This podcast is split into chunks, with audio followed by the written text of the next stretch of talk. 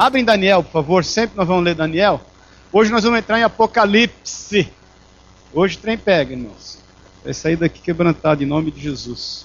Nós temos estudado esses dias a respeito das coisas que aconteceram. Agora nós vamos entrar nas coisas que irão acontecer. Amém? Daniel, no capítulo 9, versículo 25, diz assim: Sabe e entende, desde a saída da ordem para restaurar e para edificar Jerusalém até o ungido ao príncipe, sete semanas e sessenta e duas semanas. As praças e as circunvalações se reedificarão, mas em tempos angustiosos. Depois das sessenta e duas semanas será morto ungido, e já não estará. E o povo de um príncipe que há de vir destruirá a cidade e o santuário, e o seu fim será num dilúvio, e até o fim haverá guerra, desolações serão são determinadas. Ele fará firme aliança com muitos por uma semana, na metade da semana fará cessar o sacrifício e a oferta de manjares. Sobre a asa das abominações virá o assolador, até que a destruição que está determinada se derrame. Amém? Irmãos, está todo mundo em polvorosa com esse negócio do fim do mundo aí, né? Ontem, até o Pacífico me ligou, eu liguei lá, teve um, a Luciana Gimenez, estava um, discussão lá a respeito disso. Até não tive paciência para ver muito, não. Vi um pouquinho. Não sei se alguém aqui, vocês viram, não? Vocês viram ontem? Viram alguém? Viu? Aí vi um pedaço, vi que estavam, sei lá, conversa mole lá. Uma que viu ET, o outro falando do Islã. Estava até o bispo Jorge Bruno lá, mas achei que ele foi muito feliz em algumas coisas. Falei, ah, passou um pouquinho. Mas a questão é que todo mundo fica aí preocupado em relação às coisas que, que hão de acontecer. O que é verdade, nós temos que ficar preocupados mesmo. Muitas coisas hão de acontecer. Agora, o tempo que elas vão acontecer, também nós não temos que ficar preocupados, porque não cabe a nós. Poderia ser hoje, ué. poderia ser amanhã. Por isso que a Bíblia diz que aquele que pensa estar em pé, cuide para que não caia. E a gente tem que proceder como se fosse hoje. Que nem aquele dia que acabou a luz aí, né? Tem que ser agora. Nossa vida tem que estar em dia em todo momento, em todo instante. Agora, nós estudamos esses dias todos a respeito das alianças, né? Aliança Abrâmica, Aliança David, Aliança Palestina, Aliança David, que é a nova aliança, a fidelidade de Deus em relação a essas alianças, aquilo que é o desejo e a vontade de Deus para com o povo de Israel, tudo quanto o povo passou, nós estudamos as 69 semanas, lembra-se disso? Essas semanas que já se cumpriram, entendemos então, à luz da palavra de Deus, que esse povo, o povo de Israel, que Deus vai tratar, ele está em stand-by, Deus tem tratado com o povo que ele levantou, que somos nós, a igreja. Quando terminar o tratamento conosco, com esse povo, nós estamos no spa dos céus ainda. Paz do Senhor, irmão. Agora nós vamos para o céu, nós estamos na antessala. Quando acabar com o tratamento, o Senhor nos retira, e aí começa aqui o tratamento novamente com Israel, que é a 70 semana. A última vez eu falei em relação a isso, né, o arrebatamento. Quero falar rapidamente um pouquinho da relação da igreja com a 70 semana para entrar na 70 semana, que é aquilo que vai acontecer aqui. Alguém tem alguma dúvida em relação a isso? As 69 semanas, a 70 semana? Tem? Pode falar. Senão não tem problema, a gente. Amém? Então, abre em Apocalipse 4, por favor. Irmãos, eu, eu, eu, primeiro eu quero que você abra Apocalipse 4, põe aqui, eu quero que você entenda, as, eu pedi para escrever aqui, as divisões do Apocalipse, que às vezes a gente não entende Apocalipse e não, não, não saber como está dividido. Apocalipse é dividido em três partes. Primeira parte, de Apocalipse 1, 19, Apocalipse capítulo 1, versículo 19, são as coisas que viste. Então abre aí rapidamente Apocalipse 1, 19, antes da gente entrar no 4. Escreve, pois, as coisas que viste, e as que são, e as que hão de acontecer depois dessa. Então, ela é dividida em três partes: as que viste, as que são e as que hão de acontecer. Amém? Então, de Apocalipse 2 até Apocalipse 3, são as coisas que são, que são as cartas às sete igrejas. Quando você lê cartas às sete igrejas, cada igreja representa um momento histórico da igreja nessa era. Que era que nós estamos? A era cristã. Amém? Então, a primeira igreja representa o primórdio da igreja. Nós entendemos, eu não vou entrar muito nesse assunto aqui agora, que há duas igrejas contemporâneas, ou seja, essas igrejas vivem no mesmo tempo, que é a igreja de Filadélfia e a igreja de Laodiceia. Qual a diferença entre uma e outra? Primeira, uma será retirada. que é a igreja de Filadélfia. Você pode ler lá que ela não vai passar pelo, pela grande tribulação. É por isso que nós entendemos que somos pré-tribulacionistas. Deus nos tira antes da grande tribulação. Eu não vou aprofundar isso muito, viu, irmãos? Depois nós podemos até pincelar sobre isso, senão não vai dar tempo. E a igreja de Laodiceia, ela fica. Outra grande diferença. A igreja de Filadélfia é uma igreja institucionalmente fraca, politicamente fraca, financeiramente com restrições. A igreja de Laodiceia é uma igreja institucionalmente forte, politicamente forte e com boas condições financeiras. Mas ela fica. Então, do Apocalipse 2 e 3, que são as cartas às sete igrejas, são as coisas que são. É nesse tempo que temos vivido. É nessa era que estamos vivendo. Eu quero entender que somos a geração do arrebatamento e quero entender que fazemos parte da igreja de Filadélfia, em nome de Jesus. Amém, queridos? Depois de Apocalipse 4 até Apocalipse 22, cap capítulo 4, versículo 1, são as coisas que hão de acontecer depois dessas coisas. É o que nós vamos começar a falar hoje. Então, de 4 a 22, as coisas que hão de acontecer. Só que aí tem outra divisão, que é uma divisão cronológica. Cronologicamente, Apocalipse se divide assim. Isso agora é cronológico. Isso é muito importante você entender. De Apocalipse 1 a 3 é o desenvolvimento da igreja. É isso que são as sete igrejas, as, a carta às sete igrejas. É o desenvolvimento da igreja. Depois, de Apocalipse 4 a 11, vai falar dos acontecimentos da 70 semana. Então fala de tudo que vai acontecer nessa 70 semana que nós vamos entrar hoje.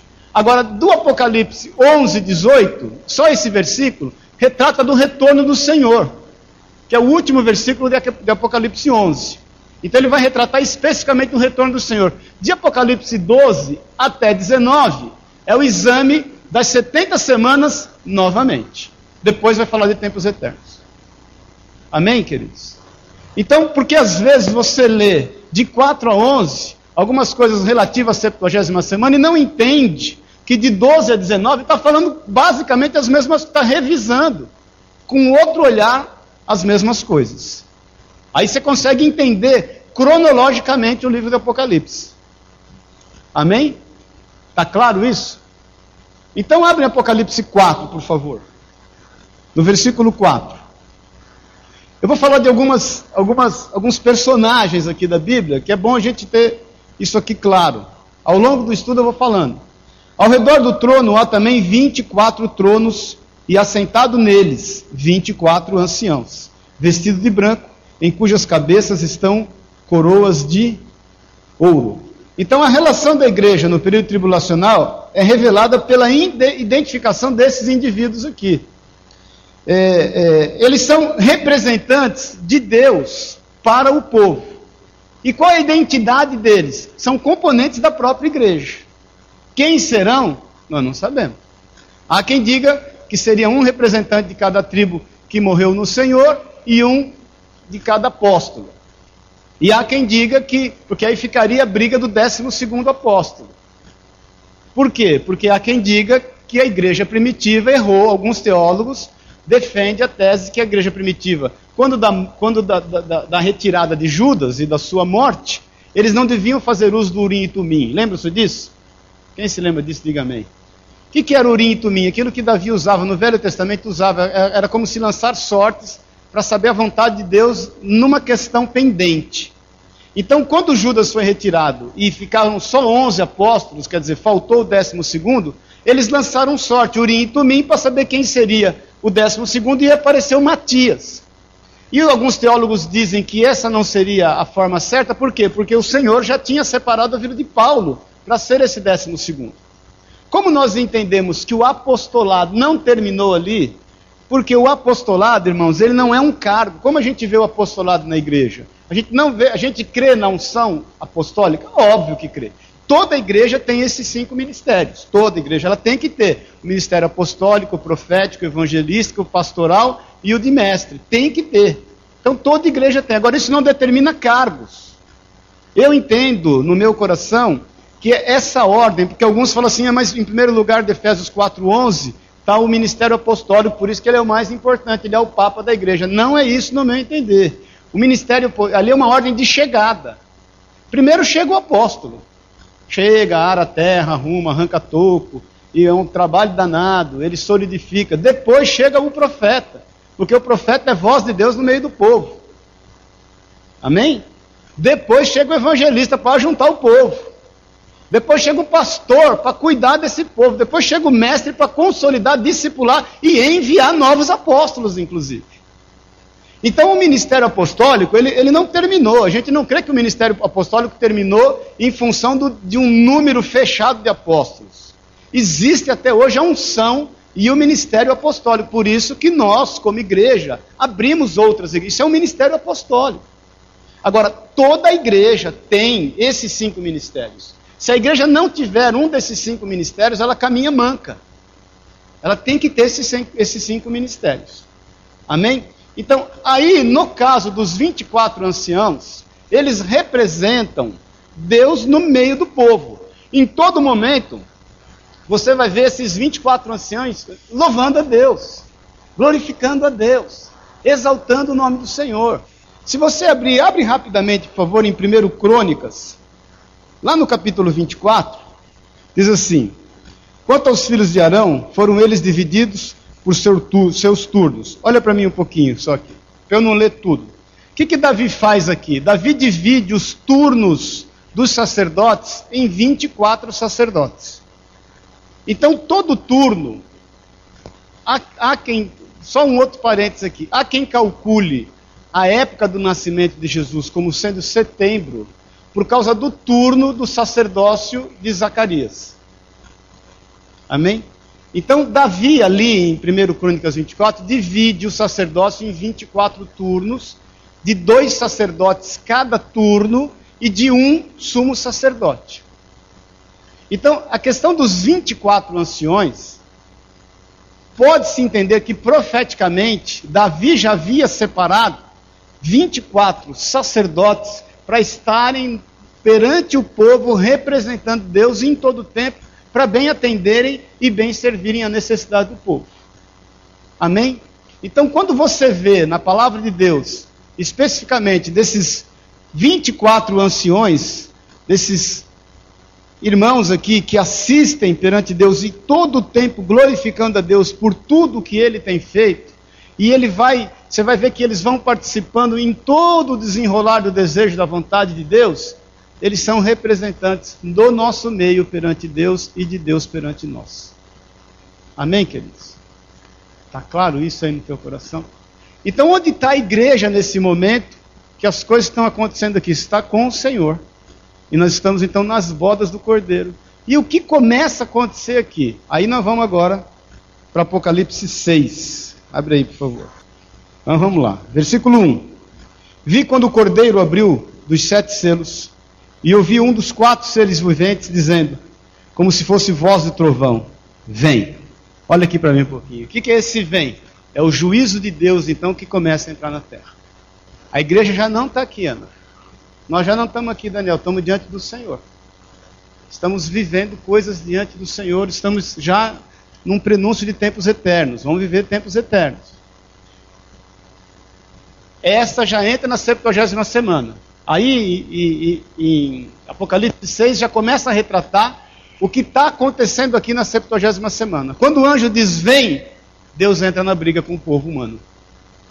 Deus até hoje não entrou. Estão provocando Deus tudo quanto é jeito. Todo mundo quer tirar um pitaco do Senhor. Todo mundo quer tirar aí, todo mundo tem questionamento, todo mundo tem dúvida, todo mundo fala isso, todo mundo blasfema. Muitas, né? Todo mundo já é muita gente. Para honra e glória do Senhor, alguns não. Mas um dia Deus vai resolver entrar em cena. Aí o juízo de Deus vem. Então, quando o anjo libera, e aí começa, nós vamos analisar os sete selos, aí o Senhor entra em cena com o juízo de Deus. Porque, irmãos, nesse momento, o anticristo está sendo levantado. Nós vamos estar vendo isso aí. Entenda o seguinte: ontem tinha até uma mulher falando lá no, no, na Luciana Jimenez que um ET chamado Aster disse para ela que 50% da população vai sumir. Não é que vai morrer, vai sumir. Então, ninguém fala, é difícil a pessoa está confessando que nós seremos arrebatados, vai sumir mesmo. Não sei se 50% ou mais ou menos, ninguém pode prever. Espero que pelo menos todos nós aqui estejamos lá. Não se esquecendo daqueles que não estão aqui hoje, né? mas, por favor, mas, entre eles minha esposa e filhos. Agora, irmãos, nós não sabemos.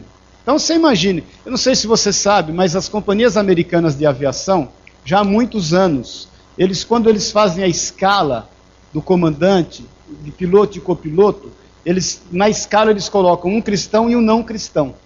Sabia disso? Sabia, Paulinho? Por quê? Porque se eles sabem do arrebatamento. Se houver arrebatamento, tem quem toque a aeronave. Isso, olha, é mais de 40 anos que é feito.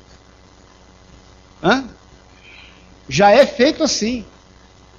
As companhias americanas todas, até hoje. Por que creem no arrebatamento? Então houve o um arrebatamento. O negócio começou a pegar aqui. Aí entra o juízo de Deus. Quando entra o juízo de Deus, diz aqui no versículo 2: Vi então um cavalo branco e o seu cavaleiro com arco, e foi-lhe dado uma coroa, e ele saiu vencendo e para vencer.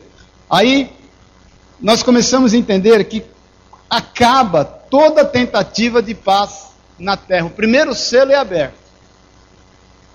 Toda tentativa de paz aqui na terra acaba. Começa os homens se desentenderem como nunca. Você imagina, irmãos, nós somos sal da terra e luz do mundo. Isso é retirado do mundo, querido. Nós somos pacificadores. Nós trazemos a diferença, embora muitas vezes nós não percebamos. Quando você entra hoje num ambiente que está cheio de trevas, você é luz naquele lugar.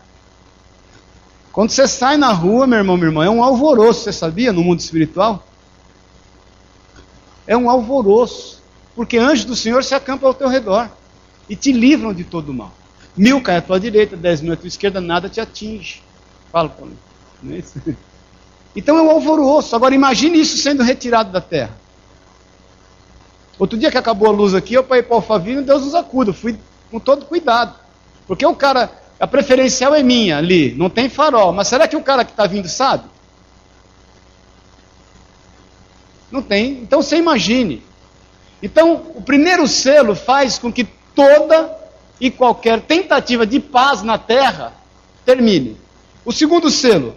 Quando abriu o segundo selo, ouvi o segundo ser vivente dizendo: Vem. E saiu outro cavalo vermelho, e ao seu cavaleiro foi-lhe dado tirar a paz na terra, para que os homens se matassem uns aos outros. Também lhes foi dada uma grande espada. Então o que acontece? O, a tentativa de paz é aniquilada no primeiro selo, no segundo selo começa a explodir guerra. Os homens se matam uns aos outros. Isso faz parte do juízo de Deus. Irmãos, os sete selos que nós vamos ver, eles estão contidos. Eu quero que você fique prestando bem atenção nisso, que vai começar a fechar conta nesses estudos que nós vamos ter para frente ali. Eles estão contidos na primeira parte da tribulação, que são os três anos e meio. A tribulação são sete anos, que é a septuagésima semana. Os três primeiros anos e meio contêm esses sete selos, que entra o juízo de Deus mais algumas manifestações que nós vamos ver depois. Então entenda o seguinte: o primeiro, tentativa de paz, já é Elvis Presley, né? Acabou. Já era. Começa a guerra, segundo selo. Terceiro selo, aí, que você está falando. Quando abriu o terceiro selo, ouviu o terceiro ser vivente dizendo: Vem, então vi, e eis um cavalo preto, e o seu cavaleiro com uma balança na mão. E ouvi como que uma voz no meio dos quatro seres viventes dizendo: uma medida de trigo por um denário, três medidas de cevada por um denário, e não danifiques o azeite e o azeite e o vinho. Aí entra a fome, escassez de alimento. Começa a faltar comida. Irmãos, você sabe o quanto o nosso lixo, principalmente do brasileiro, é rico, né? Eu não sei você, mas eu tomo maior cuidado. Quando eu limpam a carne, porque as crianças da gente estão enjoadas, né? Eles, tem que tirar aquela gordurinha, senão fica, pega no dente, eles acham ruim, você limpa a carne. Eu limpo, às vezes sai um pedacinho de carne ali, eu, eu faço questão de quando jogar, eu ponho num saquinho, dou um monte de dó, eu, oro, Senhor, eu não sei quem é que pode, porque hoje em dia tem gente que vive desse lixo, meu Deus. Infelizmente. E eu ensino as crianças em casa assim. Deixa arrumadinho, mas por quê? De repente alguém vai pegar isso lá não sei onde. Pelo menos vai pegar no meio de lixo de tudo. O que não é bom para você não pode ser para outro. Então o alimento vai acabar. Imagine, irmãos, tem gente hoje no Espírito Santo fazendo jejum, fica em lutas. Está em jejum, fica nervoso, fica irritado, ninguém pode falar com ele, é que dor de cabeça. Imagine fome, fome. Eu fui na África, o africano se alimenta uma vez por dia. As crianças passam na rua, os talibins, que são filhos dos pais né, que morreram em função da guerra civil, que explode tudo quanto é canto lá, e eles ficam catando para comer alguma coisa. Coca-Cola, você toma uma Coca-Cola, quando você deixa a garrafa assim, ó, as crianças vêm, aquele restinho que sobra no canudinho, eles jogam água dentro e mistura e, e quase que enche. Por causa daquele restinho tem um gostinho de Coca-Cola e um fica dando para o outro. Porque com aquela gota de, gota de Coca-Cola mais a água, fica o gostinho da Coca-Cola. Você compra uma Coca-Cola para o menino, um talibim daquele, quando você chega lá e ele vê que você vai comprar alguma coisa, parece um enxame. Sabe o que é enxame? Do teu lado. Aí você resolve comprar uma Coca-Cola, dá na mão de um felizardo lá que você escolheu. Ele sai correndo, rindo, coisa de africano, brincando, pulando, dando cambalhota. Aí uma hora ele toma um golinho, para, volta e dá para todo mundo a Coca-Cola. Aquela Coca-Cola roda. Você imagina, isso nós, a gente vivendo num tempo em que não há escassez há isoladamente. Você vai no Nordeste aqui, onde eu fui, você vai lá na casa do caboclinho lá, ele te convida para almoçar. Vamos almoçar? Vamos almoçar. Se você vê como ele guarda a carne, você já não vai almoçar quando tem carne. Porque ela fica lá no fundo da cozinha, as moscas. Aquele que tem lá, o que, que é preto? É a carne. Atrás das moscas é a carne. Quando tem. Quando não tem, senta e pega uma latinha essas de tomate, de, de molho de tomate vazia. Aí ele põe farinha, mel, um pouquinho, sente e fala: pode agradecer o alimento. Mas que alimento? Esse aí, agora nós vamos almoçar. Farinha e mel. Aqui, ué, dois mil quilômetros de distância. Então, irmãos, isso aqui acontece isoladamente, mas ainda não é. É, aí vai vir uma fome sobre a terra. Nós estamos tratando do juízo de Deus. Tem escassez de alimento e fome, bucha, vai se pagar absurdo por um pãozinho, se tiver. Quarto selo. Quando o cordeiro abriu o quarto selo, ouvi a voz do quarto ser vivente dizendo: Vem. E olhei, e eis um cavalo amarelo, e o seu cavaleiro, sendo este chamado Morte. E o inferno o estava seguindo. E foi-lhe dada a autoridade sobre a quarta parte da terra para matar a espada pela fome, com a mortandade e por meio das feras da terra. Irmãos, tem fome de víveres e fome de gente, mais guerra. Quanto você acha que vai morrer? Ainda não é a morte que nós vamos ver das trombetas, aquela que nós vamos ver em Ezequiel daqui a pouquinho. É só o princípio das dores. A questão é que muitos que a gente ama vão ficar aqui, que é o que mais nos preocupa. Muitos que têm passado diante dos nossos olhos, às vezes imperceptíveis. Porque aí começa a ter morte por causa de fome, morte por causa de guerra, morte por causa de animal que vai estar com fome, que vai estar comendo gente. Fala nisso. A igreja está arrebatada. Os que morreram no Senhor, não os que morreram no Senhor, antes do arrebatamento, eles ressuscitaram antes, nós nos encontramos nos céus e fomos arrebatados. Os que não morreram no Senhor estão aguardando para serem julgados. É a segunda morte. Estão lá esperando. Possivelmente aonde estão, aí é que está. Possivelmente aonde estão é um lugar chamado Hades. Porque fala-se de inferno, o inferno ainda não foi inaugurado. O inferno vai ser inaugurado. Hoje a gente usa, é, hoje a gente ah, vai para o inferno. O inferno, o diabo é quem vai inaugurar o inferno, não foi inaugurado. Quando Satanás for vencido, é que o inferno vai ser inaugurado. Ele não foi, não estreou o inferno ainda. O Senhor tomou de Satanás a chave do inferno e da morte. Vai ser julgado. Ele vai ser julgado. Vai ser julgado. Ele tá, pode estar tá num Hades. Há, há, uma mulher que escreveu um livro. Hades. Há uma mulher que escreveu um livro sobre o inferno, sobre o que seria inferno, mas é Hades. Não sei, um livro famoso aí, uma visão do inferno. Isso. Eu até comecei a ler uma época, parei e tudo, mas é, é bem marcante. Ela, ela entende. Eu, algumas pessoas que morreram e ressuscitaram, todas relataram a mesma forma. Quando morreu, ela sentiu. Uma senhora, uma vez eu tomei um voo, uma pastora até, a conheci num voo para Fortaleza. E ela, numa, numa, num, ela, num, ela não era crente, hoje ela é pastora aqui em Osasco. Eu queria até reencontrá-la, mas já faz muito tempo eu perdi o contato. Ela não era crente, numa mesa cirúrgica ela morreu. Uma cirurgia, um monte de enfermidades, ela morreu, Zé. E aí ela se viu de ela, ela, o corpo, o espírito dela foi tomado, negócio. E aí no final de um, de um túnel assim muito rápido tinha um, uma luz que subia e um buraco que descia. Ela foi de ponta cabeça porque descia. E ela foi de ponta cabeça porque descia, ela contando é um negócio impressionante. E ela não era cristã. Ela lembrou do nome de Jesus. Ela falou, Jesus! Quando ela falou Jesus, ela parou. Ficou um pouquinho parado e zzz, de novo. Aí Jesus hum, parou de novo. É, é tremendo o testemunho dela. Aí de novo ficou mais um tempo parado e de novo aí com uma velocidade absurda ela Jesus de novo. Quando ela gritou pela terceira vez, ela parou e veio uma mão e a pegou e a levou. Depois ela vai diante do Senhor e ressuscita na mesa de cirurgia e se converte. E hoje é pastor. A maioria dos relatos de morte com ressurreição foi assim. A pessoa chega num lugar, tem dois caminhos, vai para o do Senhor. Então, como é, como quem foi para esse não voltou ainda, a não ser essa irmã que tem a divina revelação do inferno, mas não sabemos. Que na realidade é o Hades. O inferno vai ser inaugurado, ele não foi estar tá ainda para ser estreado. E não conte comigo para isso.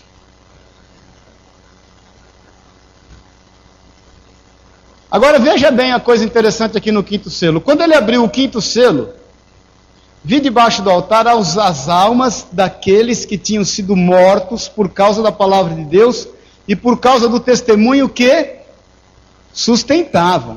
Clamaram em grande voz, dizendo: Até quando, ó soberano Senhor, santo e verdadeiro, não julgas nem vingas o nosso sangue dos que habitam sobre a terra. Então a cada um deles foi dada uma vestidura branca, e lhes disseram que repousasse ainda por um tempo, até que também se completasse o número dos seus conservos, os seus irmãos, que iam ser mortos, como igualmente eles foram. Há crentes que vão ficar aqui e que não vão se deixar marcar, que vão permanecer fiéis, e eles vão morrer vai vir um selo que vai ser aberto especificamente para eles e eles vão ser recebidos. Não é uma segunda chance aí, no caso. São crentes que não foram arrebatados e con con continuaram com temor a Deus, que é aquela tua dúvida, se preservando na presença do, do Senhor.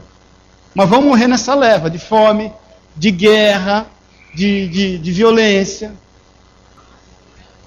Se você ler Timóteo 3, se for fácil, você lê Timóteo 3,16, 3,16 se eu não me engano, tem as características dos homens dos últimos tempos. Dá uma lidinha depois, você vai ler ali.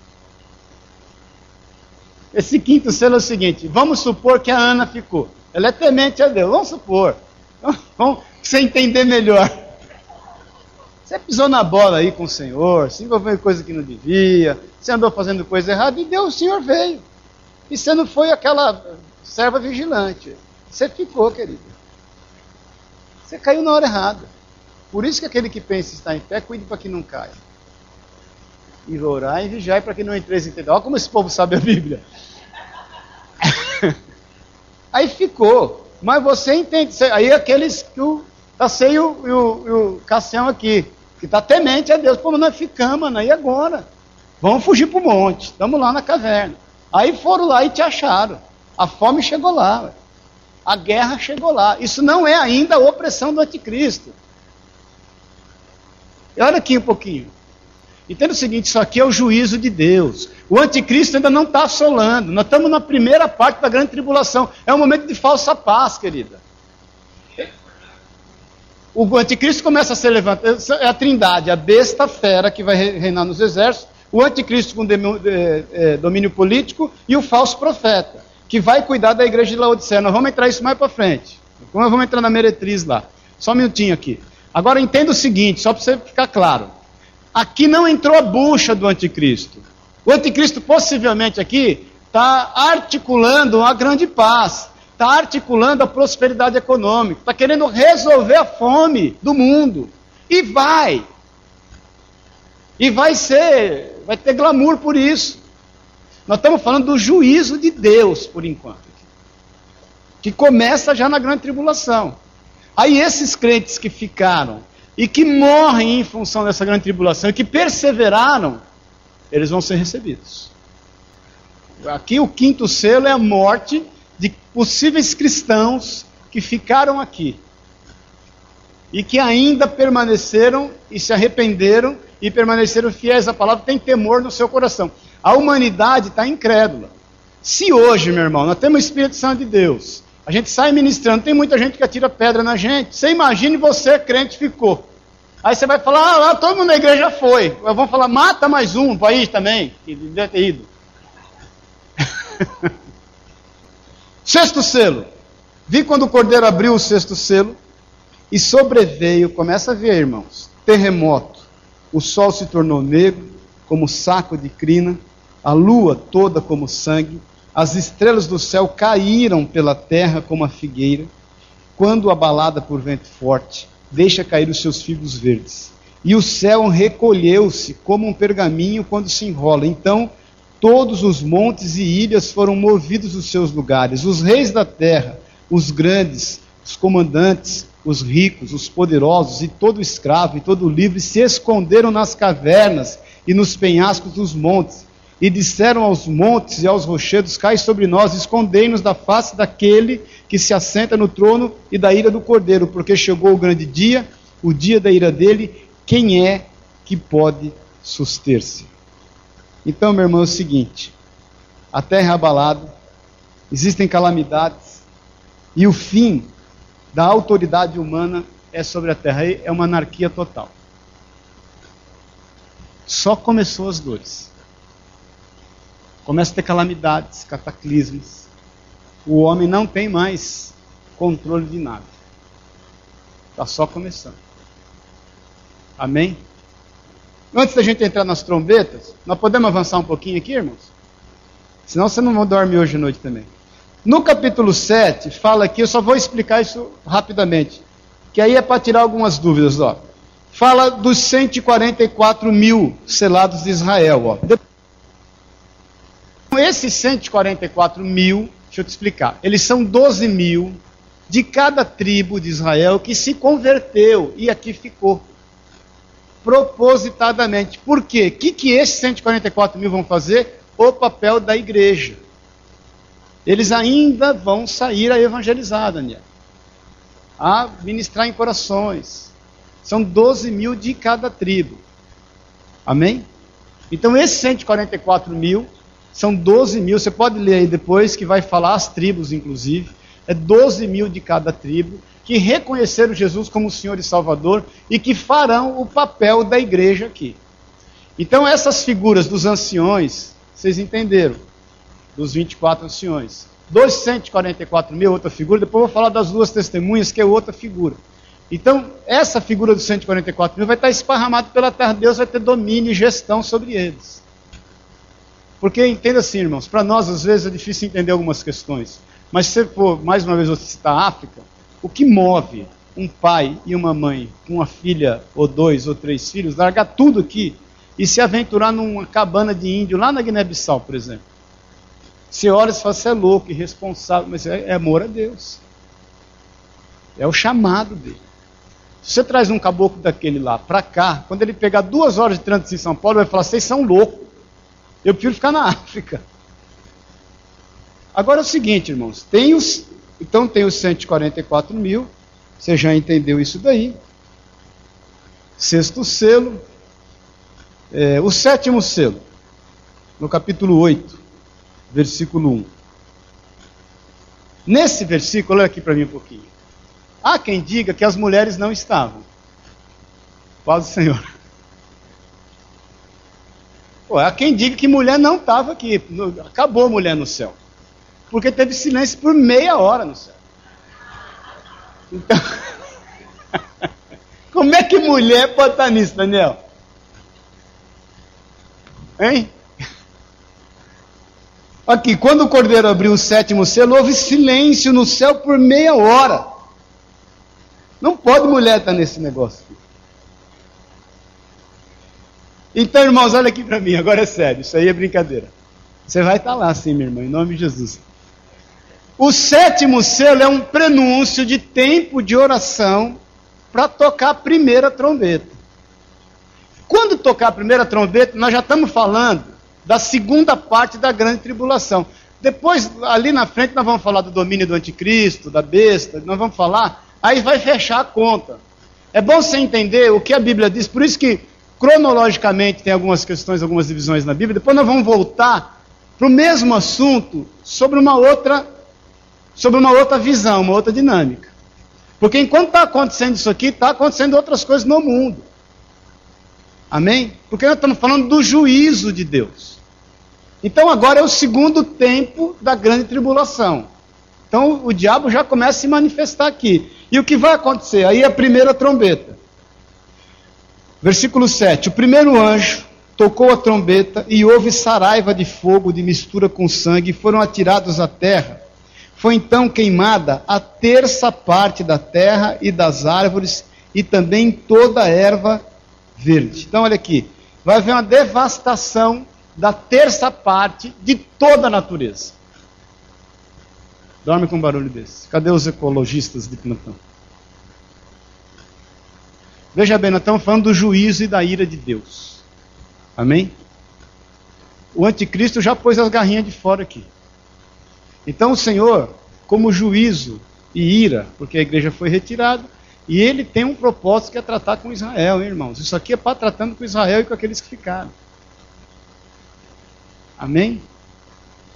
A terça parte da natureza acaba. Acontece um cataclismo aqui, é devastada a terça parte da natureza. Amém? Aqui, queimada, é saraivada, é saraiva de fogo, mistura com sangue e foram atirados à terra. Então, pode ser meteoritos que caiam aqui, uma série de coisas. O segundo hoje tocou a trombeta, e uma, como que grande montanha, ardendo em chamas, foi atirada ao mar, cuja terça parte se tornou em sangue e morreu a terça parte da criação que tinha vida existente no mar, e foi destruída a terça parte das embarcações. Então, a devastação de um terço dos seres viventes no mar. Como pode ser? Você sabe que as geleiras estão se desfazendo, até falaram isso ontem lá no programa, que hoje as geleiras têm 15% de todo o gelo que tiveram um dia. E como são compostas a base dessas geleiras? De granito e pó de, de quando o gelo, o gelo vai derretendo, isso aí automaticamente vai vir para dentro do mar. Pode cair um. Eu, tem uma, uma cidade no norte da Itália, eu passei por ela várias vezes, chamada, acho que é Longarone. Se não me engano, é Longarone. Há 60, 70 anos atrás, você olha assim, quando você vai passando nessa estradinha, lá é uma região que tem muita fábrica de óculos, eu ia muito para lá. A ponta de uma montanha, ela caiu inteira caiu para dentro de um rio que passa aqui, do, tem a estrada aqui, a cidade está do lado esquerdo, não é Longarone, eu vou lembrar depois. E está lá esse, essa montanha, a ponta dela caiu, pegou, ela passou por cima da cidade e caiu no rio. O rio devastou a cidade inteira. Teve corpos que foram achados 70 quilômetros depois. Isso há 50, 60 anos atrás, no norte da Itália. Então você imagine se isso vira moda. Não sei como Deus vai fazer, mas vão ser precipitados no mar. E que vai matar. Já está morta a terça parte da natureza. Vai matar a terça parte dos seres viventes. E vai comprometer as navegações aqui. Paz do Senhor. Vamos lá para a terceira trombeta. O terceiro anjo tocou a trombeta e caiu do céu sobre a terra, sobre a terça parte, e caiu do céu sobre a terça parte dos rios e sobre a fonte das águas, uma grande estrela ardendo como tocha. O nome dessa estrela é absinto. Há várias explicações aí que já deram para esse nome. E a terça parte das águas se tornou em absinto, e muitos dos homens morreram por causa dessas águas, porque se tornaram amargosas. Então, vai devastar um terço da água doce do planeta. Devasta. Irmãos, deixa eu explicar para você aqui. Isso é só ira de Deus. O anticristo está mandando bala aqui junto. Organizando exército. Depois nós vamos ver, não vai ser hoje. Ele está organizando exércitos, exércitos, exércitos, exércitos, exércitos. E compõe um exército de 200 milhões de homens. Tem quatro exércitos que se levantam. E depois nós vamos ler isso aí. Só estou te falando a parte de Deus. Esse é na segunda parte dos sete anos, nos outros três anos e meio. Não, essa é a segunda. Trombeta já é a segunda parte. Os selos é na primeira. No anticristo aqui, o que, vai acontecer? Na primeira parte, o anticristo está promulgando a paz, um restabelecimento socioeconômico e ele é aclamado. As pessoas se deixam marcar, porque o cara vai dar jeito para algumas coisas, vai resolver alguns problemas. Na segunda parte, ele rompe a aliança com Israel. Agora, os selos já comeram solto, agora as trombetas começam a comer solto. Então começa Deus a agir naquilo que ele mesmo criou devasta um terço da natureza, devasta um terço daquilo que, que, que habita no mar e devasta um terço do que habita nos rios. Mas não parou. Tem a quarta ainda, nós estamos só na terceira. O quarto anjo tocou a trombeta e foi ferida a terça parte do sol, da lua e das estrelas, para que a terça parte deles escurecesse, e na sua terça parte não brilhasse assim o dia, como também a noite.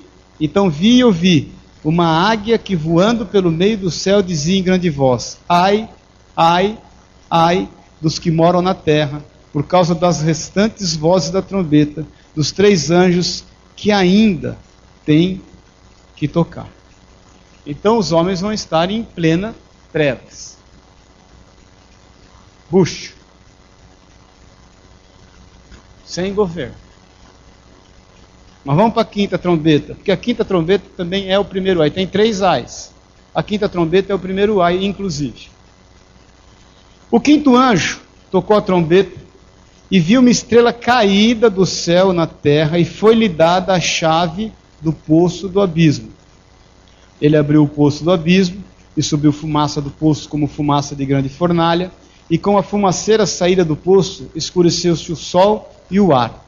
Também da fumaça saíram gafanhotos para a terra, e foi-lhes dado poder como os que têm escorpiões da terra. Foi-lhes dito que não causassem dano à erva da terra, até porque quase não tinha, né? Nem a qualquer coisa verde, nem a árvore alguma, e tão somente aos homens que não têm o selo de Deus sobre as suas frontes. Foi-lhes dado também não que os matasse, sim que os atormentasse durante cinco meses e o seu tormento era como que tormento de escorpião quando fere alguém. Naqueles dias os homens buscarão a morte e não a acharão, também terão ardente desejo de morrer, mas a morte foge deles. O aspecto dos gafanhotos, vê se não parece um helicóptero isso aqui, era semelhante a cavalos preparados para a peleja nas suas cabeças, havia como que coroas parecendo ouro, e os seus rostos eram como o rosto de homens. Tinham também cabelos como cabelos de mulheres, e seus dentes como dentes de leões. Tinham couraças como couraças de ferro. O barulho que as suas asas faziam era como barulho de carros, de muitos cavalos, quando correm a peleja. Tinham ainda caudas como escorpiões, e ferrões nas suas caudas tinham poder para causar dano aos homens por cinco meses. E tinham sobre eles como seu rei o anjo do abismo, cujo nome em hebraico é Abaddon e em grego Apolion o primeiro ai passou, e eis que depois dessas coisas ainda vem. Então o que nós vemos aqui? Um indivíduo fortalecido pelo inferno, vem uma angústia atormentadora. Os 144 mil estão inseridos aqui, mas eles não vão ser assolados, porque eles têm a marca de Deus nas suas frontes. E começa a ser organizado um exército até contra Israel. Guerras, rumores de guerras e bucha em cima de bucha. Paz do Senhor. Só para você ter uma ideia, na questão do governo aqui, local, a primeira trombeta é a ascensão dos grandes poderes militares e a aliança. A segunda trombeta, os reinos são destruídos, trazendo morte. A terceira trombeta, um grande líder surgirá, que é a besta. Na quarta trombeta, sua ascensão destrói líderes e governos. Ele vai começando a fazer o governo único. Na quinta trombeta, que é o que nós lemos, os exércitos das confederações do norte invadem Israel. Por quê? Porque a aliança foi quebrada de três anos e meio. E começa a invasão, e começa a perseguição. Então, até, às vezes, a gente, eu até associo, às vezes, esses, esses gafanhotos, que parece até um, uma arma, um helicóptero, um, algo que tem motor. Nós estamos falando aqui de uma profecia de dois mil anos atrás, gente. De repente o apóstolo João ele viu um helicóptero, mas ele não sabia que o helicóptero chamava helicóptero. Tu, tu, tu, Parece um gafanhoto. A cabeça dele é assim, o motor dele faz barulho. Nós não sabemos o que ele viu. Ele descreveu, descreveu conforme o que ele entendia. Nós conseguimos dar nome hoje. Amém? Não? Quem está vivo aí, diga amém. Agora nós vamos para o versículo 13, a sexta trombeta. Presta atenção nisso agora. O sexto anjo tocou a trombeta e ouvi uma voz procedente dos quatro ângulos do altar de ouro que se encontra na presença de Deus. Dizendo ao sexto anjo, o mesmo que tem a trombeta, solta os quatro anjos que se encontram atados junto ao grande rio Eufrates. Foram então soltos os quatro anjos que se achavam preparados para a hora, o dia, o mês e o ano, para que matassem a terça parte dos homens. Quantos homens morrem? Quantos? A terça. Agora, vai em Ezequiel 39, por favor, no capítulo 12. Se fosse hoje, morreriam 2 bilhões. Vamos tirar aqui que os que foram arrebatados, ah, ia morrer a terça parte. Ezequiel 39, versículo 12. Olha o tamanho da matança. Nós vamos ler o 12 e o 14. Quem pode ler aí? Achou aí, Evandrão? O 12, o Evandro vai ler o 12. Durante sete meses. Sete meses estará a casa de Israel. Desculpa aí, mas eu estou. Não estou enxergando. Tá, tem que achar uma. Peraí. Durante sete meses estará a casa de Israel a sepultá-los para limpar a terra. Quantos meses vai estar enterrando gente? Vê o 14, lê o 14 aí, Cassiano. E serão sepultados homens, separados homens que incessantemente passarão para, ter, a terra, para que para que sepultem os que tiverem ficado sobre a face da terra, para purificarem, durará, durará sete meses. meses. Meu irmão, é o seguinte: o cara ficou, ele não tem que fazer, ele tem que parar de fazer o que está fazendo para enterrar gente, senão ele não pode andar na rua.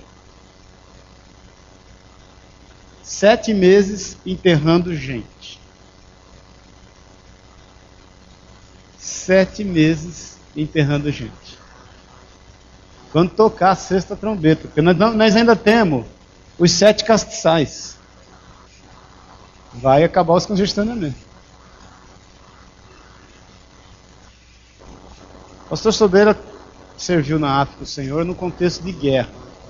Então, para mim, Maurício, é a pior coisa que tem quando tinha as guerras civis, e ele servia. Ele tinha uma associação que, que, eu, que eu assistia, chamada ABLA Associação é, Beneficiente Luz Alemã, ABLA.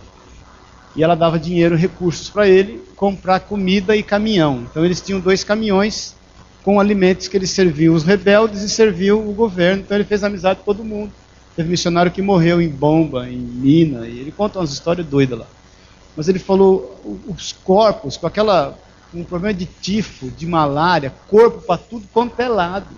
Nós fomos numa cidade lá na Guiné-Bissau, em Gabu, ele falou, tá vendo essa praça aqui? Eu vim aqui ajudar a lavar a praça, porque tinha corpo estufado aqui, ó, tudo quanto era canto. e uma, e uma síndrome de tifo aqui que ninguém aguentava. Eles pegavam os corpos, juntavam e queimava com maçarico porque não tinha outro jeito. E a família chorando de lado porque queria enterrar, porque eles acreditavam na, na crença deles que tinha. Você imagina, gente? Isso não estamos falando da tribulação. Agora nós estamos falando de uma liberação de Deus onde a terça parte dos homens morre. São sete meses só enterrando gente.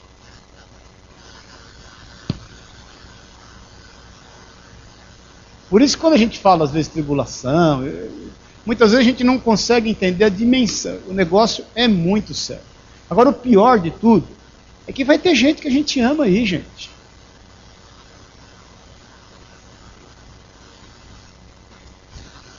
Por isso que o Senhor fala que aquele a quem abençoarmos serão abençoados. E aqueles a quem amaldiçoarmos serão amaldiçoados. Alguns tomam isso e falam, não, então vão amaldiçoar. Eu, como crente, eu posso amaldiçoá-lo. Não é isso, não, querido. A maldição, no caso, é a ausência da bênção. Quando você não abençoa, o que, que você fez? Você amaldiçoou. Se você não abençoa com o evangelho e com a vida eterna, você já, você já decretou o cara para a maldição. Está na tua mão. A chave dos céus nos foi entregue. Pedro está ali tipificando a nós, a igreja, quando recebe do Senhor a chave dos céus. Aquele a quem nós abençoamos são abençoados. Quem nós não abençoamos são amaldiçoados. E a gente brincando de igreja. Querendo mostrar força. Quando estamos tratando de atributos eternos. Por isso que eu digo, ó, vai ser difícil alguém me convencer um dia para investir um dinheiro num tempo.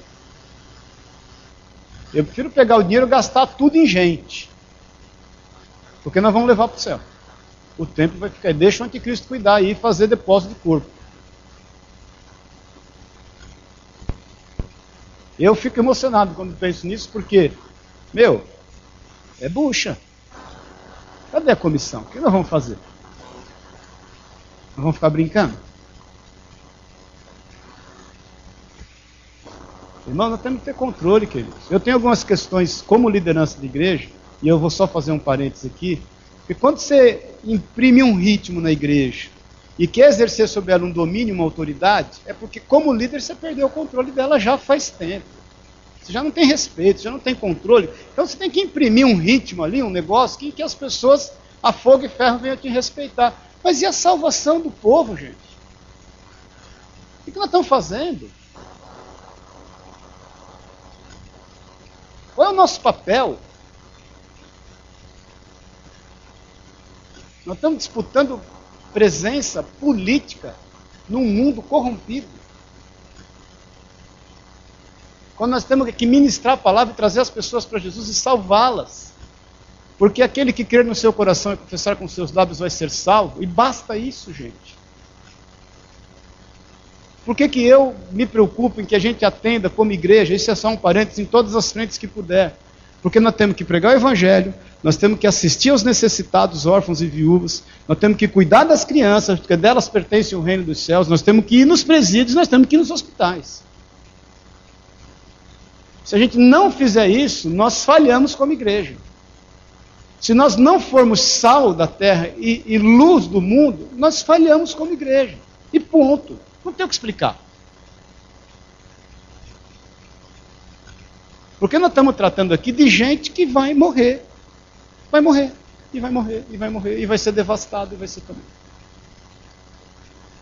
Amém? Só um parênteses. Na sexta trombeta, os poderes dos gentios disputam posição com o poder. Para quê, meu irmão? O homem está morrendo seco e arreganhado aqui mas ainda quer disputar poder. Vocês aguentam mais um pouquinho? Aguenta ou não aguenta? Vai em Apocalipse 11, por favor. No capítulo 15. Tem essa diferença, é, é questão de cronologia, viu, irmãos? Porque aqui depois vai falar dos, das, dos dois, das duas testemunhas e os dois mártires. Há quem diga que eles viriam como Moisés e Elias. Esses, e, é, e é tremendo que diz aqui, só fazer um parênteses aqui, ó.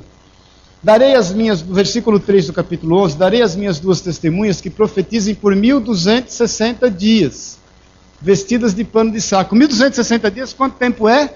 Três anos e meio. No começo da segunda parte da grande tribulação, Deus vai levantar essas duas testemunhas. São dois homens que vão pregar a palavra de Deus, vão ser mortos em praça pública pelo, por Satanás, pelo anticristo. Mortos. Vai passar em todas as cadeias de TV no mundo. Quer ler isso aí rapidinho? Vamos, compensa. São estas duas oliveiras e os dois candeeiros que se acham em pé diante do Senhor da terra. Se alguém pretende causar-lhes dano, sai fogo das suas bocas e devora os inimigos. Sim, se alguém pretende causar-lhes dano, certamente deve morrer. Então eles estão guardados pelo Senhor e movendo milagres. Eles estão aqui falando do amor de Deus. No 7, no 11, perdão. No versículo 6 agora. Eles têm autoridade para fechar o céu, para que não chova durante os dias em que profetizarem. Têm autoridade também sobre as águas, para convertê-las em sangue, como para ferir a terra com toda sorte de flagelos, tantas vezes quantas quiserem. Quer dizer, são homens colocados aqui com poder. Porque o ser humano que aqui fica, como muitos de nós, precisa visualizar. Quando tiver então concluído o testemunho que devem dar, a besta que surge do abismo pelejará contra eles e os vencerá e matará. Os seus cadáveres ficarão estirados na praça da grande cidade que espiritualmente se chama Sodoma e Egito, onde também o seu Senhor foi crucificado.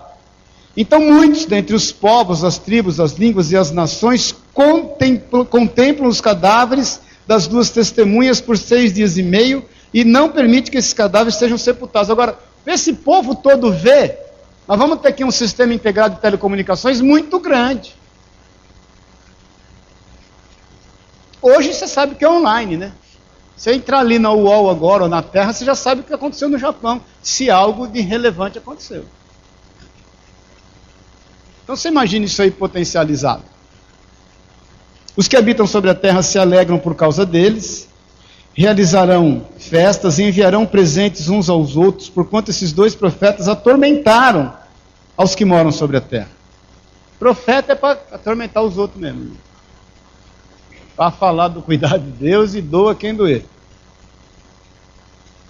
Mas depois dos três dias e meio, um espírito de vida vindo da parte de Deus neles penetrou e eles se ergueram sobre os seus pés, e aqueles que os viram sobreveio grande medo.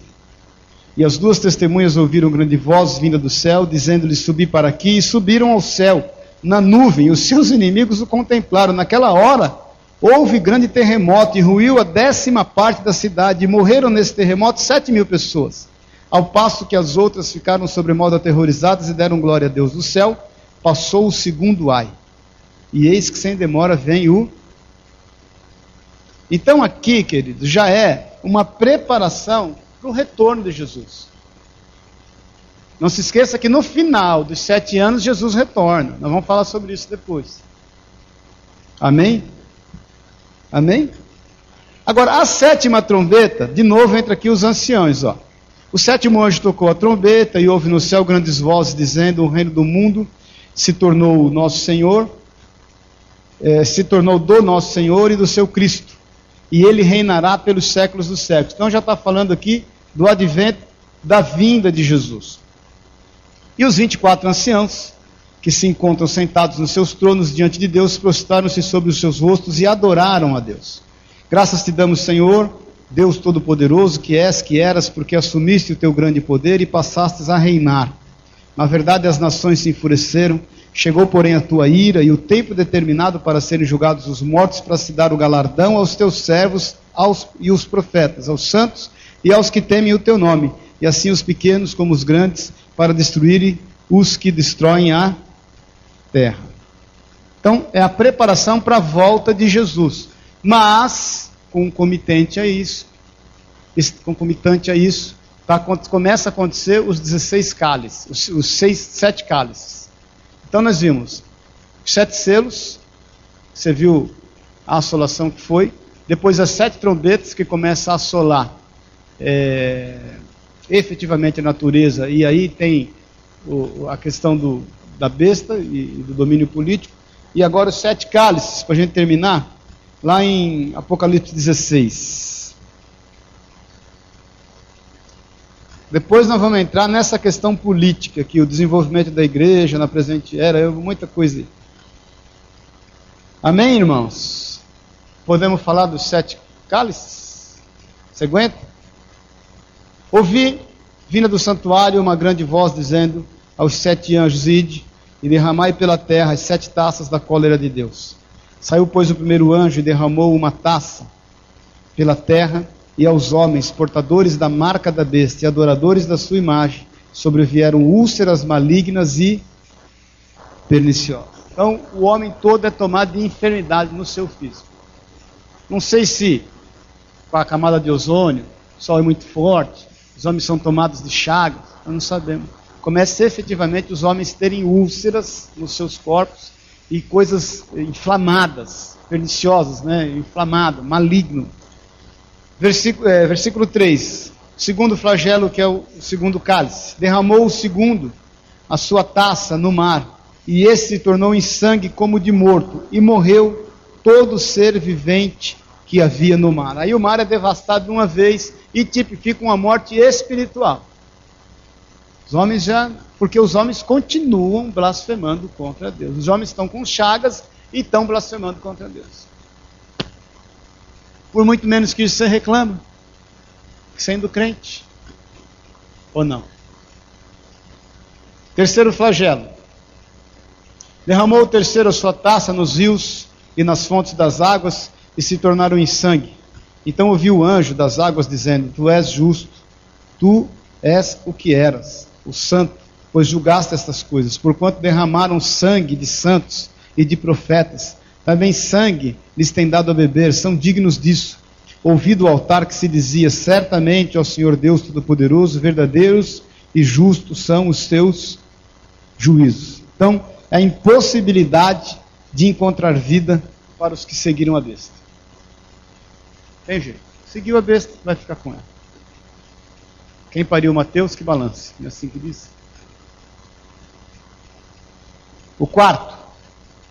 O quarto anjo derramou a sua taça sobre o sol, e foi-lhe dado queimar os homens com fogo. Com efeito, os homens se queimaram com intenso calor e blasfemaram o nome de Deus, que tem autoridade sobre estes flagelos, e nem se arrependeram para lhe darem glória.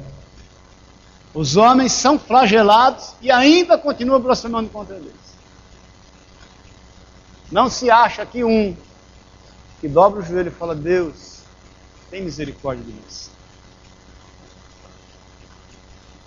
Porque, irmãos, nós vivemos hoje um momento em que a gente pode, pelo Espírito de Deus, perguntar para quê e não por quê. E quando a gente passa a luta, a gente, primeira coisa que pergunta, ai Deus, por quê? Quando na realidade é para quê? Deus tem um propósito, gente. Deus sabe o que está fazendo. Agora, se a gente ainda tem dificuldade, imagina esse povo lá que vai estar tá totalmente entregue.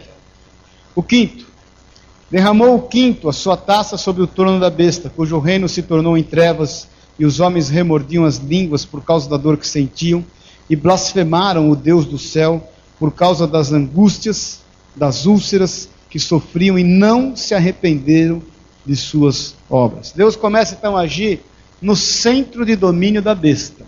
Nós vamos falar isso semana que vem sobre a questão política, nós estamos falando sobre a questão espiritual. Depois nós vamos falar sobre a questão política.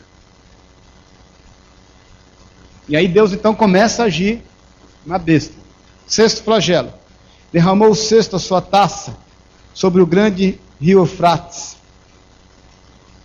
cujas águas, cujas águas secaram para que se preparasse o caminho dos reis que vem do lado do nascimento do sol. Então vi sair da boca do dragão, da boca da besta, da boca do falso profeta, três espíritos imundos, semelhantes a rãs, porque eles são espíritos e demônios, operadores de sinais, e se dirigem aos reis do mundo inteiro, com fim de ajuntá-los para a peleja do grande dia do Deus Todo-Poderoso.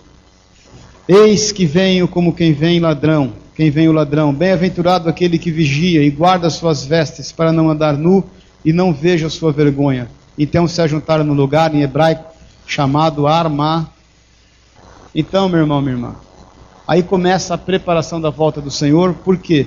Porque todas as nações, nós vamos falar isso semana que vem, se voltam contra Israel para destruir Israel, para acabar com Israel.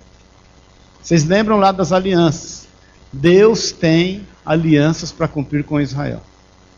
Israel está passando por essa bucha toda. Aí a quebrada a aliança, todas as nações se voltam contra Israel. Nós vamos falar dessa questão política semana que vem. O sétimo flagelo. Então derramou o sétimo anjo a taça pelo ar, e saiu grande voz do santuário, do lado do trono, dizendo: Feito está. E sobrevieram relâmpagos, vozes e trovões, e ocorreu grande terremoto como nunca houve, igual desde que a gente sobre a terra. Tal foi o terremoto forte e grande. E a grande cidade se dividiu em três partes, e caíram as cidades das nações. E lembrou-se Deus da grande Babilônia para dar-lhe o cálice do vinho do furor de sua ira. Toda a ilha fugiu e os montes não foram achados. Também desabou do céu sobre os homens grande saraivada, com pedras que pesavam cerca de um talento. E por causa do flagelo da chuva de pedras, os homens blasfemaram de Deus, porquanto seu flagelo foi sobremodo grande. Amém, queridos? Quem está vivo aí, diga amém. O que, que nós vamos fazer? Com tão grande salvação que Ele nos tem dado. Hein? Só ver mais alguma coisa aqui. Fala para mim. Rapaz, há quem diga que ela desfaz em chamas quando nós vamos falar sobre isso. É, tem os novos céus e, nova, e a nova terra, e, mas há quem diga é, que ela, há quem diga não, há uma palavra, depois é que eu estou vendo outra coisa aqui, há uma palavra que diz que ela, ela acaba em chamas e o Senhor regenera, traz regeneração. Agora a questão é, meu irmão, minha irmã, a gente não sabe quando vai isso acontecer. Ninguém sabe. Pode ser amanhã. Pode ser hoje. Pode ser 2012. Sei lá. Pode ser 2014, 2020, 2000. A questão é, tudo bem, nós salvamos a nossa pele. E os outros? Amém, irmãos?